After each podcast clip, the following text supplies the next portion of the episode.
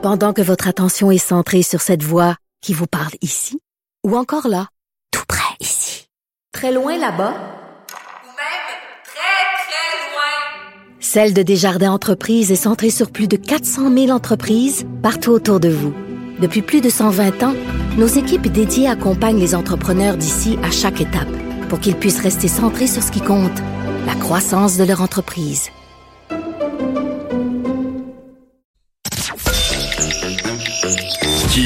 Dit quoi? La politique en 280 caractères.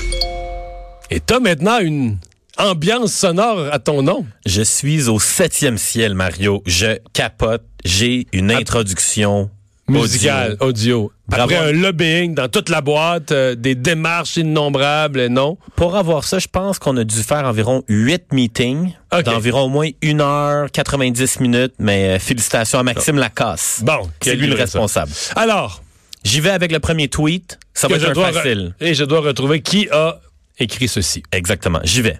La levée des tarifs sur l'acier et l'aluminium est une très bonne nouvelle pour les producteurs québécois. Il s'agit de secteurs stratégiques de notre économie. Dans les prochaines heures, nous allons regarder les détails de l'entente. Mot-clic, Paul QC, mot-clic, Paul Cannes. Wow! C'est un facile. Pas facile, non, non, non, parce que pour- ça pourrait... Écoute, c'est quelqu'un qui avait tout... Parce que là, tout le monde est content de l'entente. Bon. Si c'était Justin Trudeau, il n'aurait pas écrit que politique québécoise. Oh. Je pense. Bon. J'exclus Justin Trudeau parce que Justin Trudeau est sûrement un de ceux qui se réjouit de ça. Euh, c'est peut-être tout simplement François Legault, mais je suis allé sur le Twitter de François Legault tout à l'heure. Il était à propos de Régine. Il était euh, sur Régine Laurent, c'est ça, donc c'est pas lui. Qui aurait pu se réjouir de ça au Québec? Le ministre de l'Économie, Pierre Fitzgibbon? Bravo, Mario. Ah ouais, c'est ça? C'est lui. Bon, je l'avais pas vu. Oui, tu dis que Mais il est pas très actif sur Twitter, me semble. Il est correct. Correct, il, ah est correct. Ça, Moi, J'avais l'impression qu'il était pas beaucoup actif, lui. Mais je pense que de plus en plus, je pense qu'il doit emboîter le, poids, le, Ok. le pas avec la Ok, CAQ. ok. Tu dis que tout le monde est content de cette entente. Est-ce que Oui. Donald Trump est oui. heureux? Oui, OK. Oui, Donald Trump est content aussi parce que Donald Trump avait surtout utilisé ça. C'est sa façon de négocier, là, tu comprends? Écoute, moi, le, le- le meilleur descriptif, là, parle à des gens qui travaillent dans l'industrie de la construction aujourd'hui, qui sont des fournisseurs. là. Ils vont te dire, il y a certains entrepreneurs, des gros entrepreneurs, voici comment ils marchent. Ils vont arriver, ils vont regarder le job que tu as fait, ils vont dire, ah, la marche d'escalier ici, tu croche. Je te paye pas. Oh. Il commence en disant je te paye pas. Puis après ça, il négocie, puis il te paye euh, 60 cents dans la pièce. Il te paye 60 Mais Tu sais, il commence par te mettre à genoux, puis la journée, là, toi, là, t'es t'es- t'es as payé tes matériaux, t'as payé tes employés, la banque t'appelle, t'es sur ta marge de crédit, à un moment donné, il faut que l'argent rentre. Fait que une fois que t'es bien à genoux, que t'as la sueur au front parce que la banque t'appelle aux demi-heures, là, il te paye à moitié. Fait que lui, il paye. Mais Donald Trump, c'est comme ça qu'il négo- il- il- Je pense qu'il devait être comme ça en business. C'est comme ça qu'il négocie. Donc, mais quand il négociait l'entente de libre-échange avec le Canada, impose des tarifs sur des secteurs sensibles, l'acier, l'aluminium, pour forcer la négociation. Une fois qu'il a obtenu ce qu'il voulait. Mais là, ce qui était sensible aujourd'hui, ce qui était le dernier point sensible des Américains, c'est qu'ils ne voulaient pas que le Mexique et le Canada, parce que maintenant, ils négocient avec la Chine.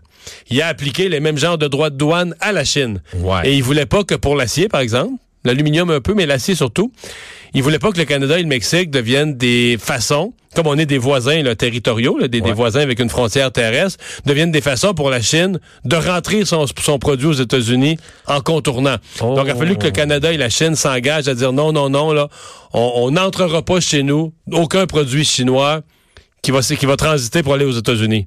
C'était ça le, le dernier point qui échappait et sur lequel ils se sont entendus. Bon, fait qu'il y a un dossier de réglé. Coché, mais c'est un- pour l'aluminium, je vais te dire, dans quelques régions du Québec, là, c'est une très, très bonne nouvelle. Ah bon, fantastique. Tweet numéro 2. Coup de génie des conservateurs. Au lieu de nous forcer des oléoducs dans la gorge à la pièce, on va juste systématiser le processus. Quand on sera un pays, on ne sera plus obligé d'accepter les désastres du voisin. Arrivons au 21e siècle. Ben là, euh, logiquement, c'est le Bloc québécois. On questionne les conservateurs, un peu d'environnement quand le Québec sera souverain, que ça devrait être le Bloc, non? Non, c'est pas le bloc. Bon. C'est quelqu'un qui fait réagir beaucoup sur Twitter grâce au compte Twitter chez Québécois, la zone Asnat, Bon, qui était très drôle. parce Probablement Catherine Dorion, là, qui a fait beaucoup de bruit là cette semaine. Non, mais aujourd'hui, il y en a un qui, qui s'est fait niaiser carrément à la zone, euh, à l'Assemblée nationale. Ah, c'est celui qui s'est fait citer hier, euh, qui s'est fait citer ses anciens propos euh, par Michel Sirois de fait de, de la, de la laïcité. C'est Oui. ça le Zanetti. Exactement, député de l'Assemblée nationale du Québec pour Québec solidaire dans Jean Lesage. Ouais. Ouais, ouais, mais là, ça, c'est, c'est un thème des souverainistes depuis quelques années, le pouvoir que Québec souverain ne laisserait pas passer n'importe quoi sur son territoire.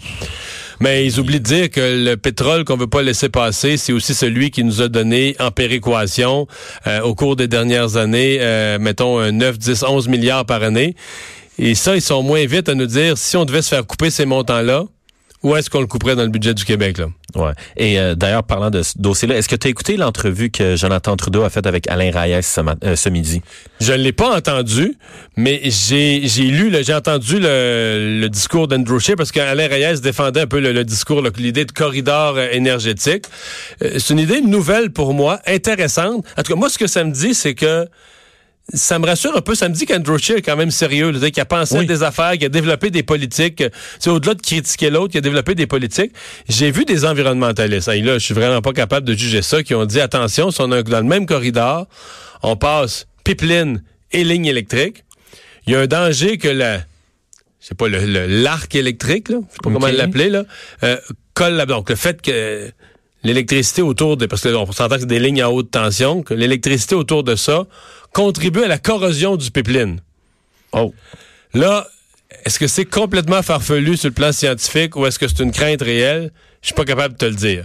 Parce qu'au fil des années, j'ai vu des environnementalistes nous arriver avec des vrais bons points à faire attention sur le plan scientifique. Et j'ai vu d'autres environnementalistes. J'ai déjà euh, assisté à des études environnementales sur euh, des affaires maritimes, sur de la construction de portuaires et autres, où quelqu'un a dit que les belugas allaient avoir un problème parce que si on brassait l'eau, euh, l'eau allait venir embrouiller et les belugas ne verraient pas où ils vont. Ce à quoi un océanographe spécialiste des belugas a dit, monsieur, ça fonctionne par sonar, C'est pas avec les, ça va pas dans les, ça va pas dans l'eau, c'est pas avec leurs yeux qui regardent en avant. Fait que là, tu te rendais compte que sous, sous l'angle d'un argument scientifique, un, avenir- un environnementaliste venait de parler de quelque chose qu'il connaît pas partout, puis de dire du gros n'importe quoi. Alors là, je suis pas capable de juger, mais je, j'ai vu aujourd'hui cette critique du corridor d'Andrew Scheer que électricité et pipeline superposées dans le même corridor pourrait y avoir corrosion. Alors là, consultons les meilleurs physiciens des matériaux dans les semaines à venir. Ouais, trouvons des gens qui aiment la Oui. télésérie de Big Bang Theory. Ouais, voilà. Bon, dernier tweet, j'y vais.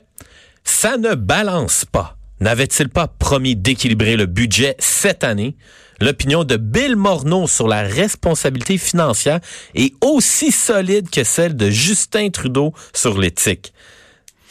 C'est quand même une grosse attaque, ça, je C'est trouve une grosse attaque, mais c'est pas euh, ouais, c'est juste les deux, le Justin Trudeau sur l'éthique et euh, le- bon balancer le budget. Je pense pas que c'est le NPD ou le bloc qui obsède là-dessus, ce sont les conservateurs. Oui. Bon, fait que là, je, j'y vais- là, je les ai tous pas vus aujourd'hui. Fait qu'il faut que j'aille par déduction. Donc, c'est visiblement un conservateur qui a dit ça. Le critique de Bill Morneau, la première réaction serait de penser à Gérard Deltel. Parce que c'est lui qui critique en matière de finances. Mais Euh, mais non, c'est pas lui. c'est pas lui, c'est pas Gérard. Donc, qui d'autre aurait pu attaquer euh, Bill Morneau, le déficit? euh, Il tweet toujours un tweet en français, un tweet en bon, anglais. Peut-être Andrew Scheer. Exactement, Le chef du Andrew parti. Scheer. OK. Oui. Très actif, Andrew Scheer. Fait quand même un, un bon boulot sur, euh, sur Twitter. Mais les deux, là, Justin Trudeau et Andrew Scheer sont très actifs. Là. Il, y a, il y a une bataille euh, sur Twitter euh, quand même. euh, à mon avis, les deux doivent publier deux, trois fois par jour. Par contre, Andrew Scheer, il y a des messages. Parfois, il, il- il utilise son compte pour faire relayer simplement les messages du parti. C'est comme un, un petit carré publicitaire. Ouais. Moi, j'aimerais bon, ça? Euh, je pense que oui. Oui, parce que probablement, qu'il- Oui. probablement Oui, oui. que lui, en tant qu'individu, a plus d'abonnés que le parti lui-même. Fait que probablement que si tu veux que ton message de parti soit vu par le plus grand nombre, ton but, c'est toujours d'être vu par le plus grand nombre du, de Père Dieu, là. Ouais. Fait que probablement que c'est ça qui, le- qui est plus intéressant. Mais je pense que n'importe quel tweet qui est accompagné d'une photo, d'un vidéo, c'est toujours encore plus pertinent. Ça permet d'ajouter du message. Mais moi, ce que j'aime le plus, c'est des, c'est des chicanes. Moi, j'aimerais ça voir là, une chicane Twitter, le Justin Trudeau, Andrew Scheer. là, Mais tu sais, tu aimerais ça un vrai tweet fight avec les, les deux derrière le clavier, là. Ouais, puis tu sais, un, un samedi soir à 11h30, là, quand tu sais que les deux Ils ont gars, ils ont, vin. ils ont une coupe de verre de vin dans le corps, puis là, ils chicanent. Puis là, une heure plus tard, tu vois qu'ils se vont supprimer les, les, euh, les commentaires qui sont supprimés pour peut faire des D'après captures d'écran. Pas, là. Ouais, bon. Leurs tweets ont l'air quand même assez, euh, Standard. oui, oui, aseptisés, là. Ouais, effectivement. Mais il faut pas les aseptiser, les tweets. C'est pour ça que j'aime beaucoup Québec solidaire. Mais tu dois aimer Donald Trump parce que lui, c'est pas aseptisé. non, ça c'est certain. Mais il aime dans le sens de divertissement. Oui, mais ça n'a pas de bon sens. Tu veux dire, ça n'a pas non plus de bon sens qu'un leader de haut niveau. Mettons, un- je vais dire ça à ma façon. Un leader dont un tweet pourrait partir une guerre, qui a ça entre les mains et qui écrive n'importe quoi, c'est un peu inquiétant, là. Tout à fait d'accord avec toi. Bon, j'y vais avec la question du public. Ouais. Est-ce qu'on a aussi un habillage sonore? Vous avez une question? J'ai une question. Mario a la réponse. C'est normal, faut vous amuser. Demande à Mario. Oui. Graham, un peu inspiré du jeu Mario Bros. Ah, question ok. niaiseuse. là. Est-ce que tu es un fan C'est du jeu Mario les Bros? gens de l'équipe ici qui font les espèces de petites voix. euh, Ben oui, Ah oui. ben oui. Vous vous amusez follement. On a beaucoup de plaisir. Bon, oui, vas-y. Question de Suzanne Nadeau sur Facebook. Qui décide des lois comme la pension à vie des ministres après leur mandat ou bien des bonus versés aux dirigeants d'Hydro-Québec? Euh, ben, c'est le gouvernement, tout simplement. Dans le cas des pensions à vie aux ministres, euh, veut dire, il n'y a pas de pension pas à vie. Euh, le, le- le moindre fonctionnaire qui a travaillé euh, quatre ans au gouvernement a une pension à vie.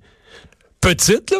T'sais, si tu as eu un petit salaire euh, puis que tu as travaillé pas longtemps dans la fonction publique, tu vas, avoir une pension- tu vas avoir une minuscule pension, mais par définition, une pension est à vie. Euh, dans le cas des ministres, il y a beaucoup de... Écoute, c'est une pension, la pension des élus, puis je la reçois, elle est pas plus grosse pour les ministres que pour les députés, mais j'étais 15 ans député. C'est une pension bonne, généreuse, un peu comme les hauts fonctionnaires.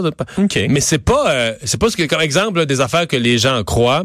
Euh, Il y avait, ça existait autrefois, mais là, ça fait 30 quelques années que ça existe plus, puis les gens pensent encore que c'est ça. Tu sais, avant ça, il y avait la fameuse sixième année de mandat.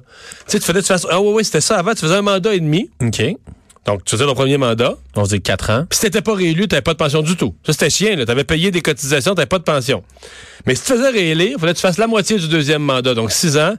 Puis là, la, la journée de ton six ans, l'anniversaire de ton six ans, là, le casino faisait ding, ding, ding. Là, tu viens de ramasser la grosse pension. Ah. Et ça, sous René Lévesque, avec Claude Charon et compagnie, ont tout changé ça, là.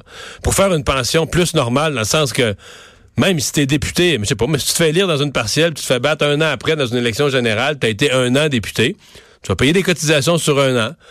Tu vas avoir une mini pension, tu vas avoir une petite pension, mais tu vas l'avoir, t'as payé ta cotisation, tu- on, va, on va faire le calcul de ce à quoi tu as droit, puis tu vas l'avoir pareil. Évidemment, c'est plus généreux, euh, ceux qui ont siégé euh, 15 ans, 20 ans, 25 ans, puis tout ça, ça peut être plus. Mais euh, c'est pas... je, dis- je pense que les gens grossissent ça un peu. Là. Les gens, euh, les gens voient ça. euh, Les gens s'imaginent que tu as été député pendant 4 ans puis tu vas recevoir euh, 10 000 dollars par mois à vie. non, C'est pas comme gagner euh, le Non, billetterie non, gagnant non, à non, vie, non, non, non, non, non. Mais c'est des, écoute, la, la raison, puis là, je veux pas justifier, mais la, la raison d'une pension plus généreuse, c'est, on dit que généralement, les pensions sont proportionnelles à la sécurité d'emploi. Plus tu as de la sécurité d'emploi, ben là, plus on va considérer que c'est un bénéfice. Dans le cas des élus, c'est sécurité d'emploi zéro. Là, tu comprends? Ouais. Tu sais, je veux dire, une élection, puis tu as fait un mandat, deux mandats, trois mandats. Des fois, c'est même pas de ta faute comme individu. Là. Tu sais, tu fais partie d'un parti dont le chef a fait... euh, le premier ministre a pris des mauvaises décisions, il est devenu impopulaire, puis le parti se fait rayer de la carte, le monde n'en veut plus. Tu sais, la dernière élection, les libéraux, les de très bons députés dans leur comté, des très travaillants, tu comprends, sont partis avec, le, sont partis avec la vague, sont partis avec l'inondation, puis tout arraché. Non, mais, tu sais, c'est, c'est pour ça qu'on dit, ben, si t'es dans un métier où t'as un peu plus de, de- d'insécurité d'emploi, euh, tu risques d'avoir une, euh, une pension un peu plus, un peu plus intéressante. Dans le cas d'Hydro-Québec, euh, les bonnets la performance, parce qu'on les voit peut-être pas par le bon bout. On veut, on, on a une énorme société d'État qui doit aller chercher des cadres, des employés qui compétitionnent avec des compagnies équivalentes. Mais on veut pas leur donner la paye d'une compagnie équivalente parce que parce que ça rentre pas d'un standard du gouvernement. Dans le privé, on se questionnerait pas. On dirait, ça vaut combien ton affaire? Ça vaut 170 000 ta job. Tiens, 170 000, voilà le contrat. Ouais. Dans le gouvernement, on va dire, oui, mais là, les équivalents d'un ministère, tatati, tatata, là, on va te donner 120 000. Mais là, on va faire un deal avec toi. On va dire, si les résultats sont bons, tout ça, on va te donner plus. Autrefois, euh, les... c'était automatique. C'était des- On donnait des primes au rendement, mais on mettait des mécanismes ce soit automatique. Mais depuis quelques années, c'est plus automatique. Ce sont de vrais primes au rendement. Moi, je dois dire, je suis pas en désaccord avec ça. là. Que D'abord, qu'on paye pour avoir les meilleurs, c'est parce que quand ça marche pas chez Hydro, on chiale aussi, là. Tu sais, quand Ouais. ils perdent de l'argent. Et, m'excuse, mais Hydro, depuis quelques années, euh, surtout que le nouveau président, euh, mais je trouve Martel, il est pas pire pantoute, ça marche, on le perd de vue, on s'habitue, que des milliards sais, mais Ça nous aide à payer nos soins de santé. Puis, ils ont réduit leurs coûts, puis euh, ils ont réduit les coûts, ils ont réduit le nombre total d'employés d'Hydro est à la baisse, donc ils font autant avec moins de monde à l'interne. Fait que, euh, mais Et au final, si on veut des gens compétents pour gérer des grosses sociétés, il faut les payer. Là. Ah le, ouais. le PDG d'Esso, il fait combien? Ah Non, mais le, PDG le PDG, de- le PDG d'Hydro-Québec doit mettons qu'on trouve une société comparable au Québec, l'ancien gaz métro, l'énergie. là. Ouais. À mon avis, ça doit être... au moins que ce soit un million par année, deux, Non, le trois. président d'Hydro, d'Hydro, il fait 540 que plus un bonus, ça ne se rend pas un million, alors que les équivalents dans le secteur privé doivent faire deux puis trois. Ouais. Fait que, tu sais, c'est ça aussi, là. Si tu veux, si tu veux avoir les personnes qui sont de calibre, qui gèrent des grosses boîtes, puis ben, ça, ça, ça coûte quelque chose. Euh, merci, euh, Jean. Merci Mario, j'en profite aussi pour te souhaiter un joyeux anniversaire en avance. C'est ta fête, tu vas avoir 40 ans en fin de semaine, je Ah, pense. Un petit 40? peu plus. Un peu plus que 40. Ouais, c'est plus proche, proche, proche, proche, proche de l'autre décennie, mais je ne l'atteins pas encore. Merci. Merci Mario. Salut. On s'arrête pour la pause.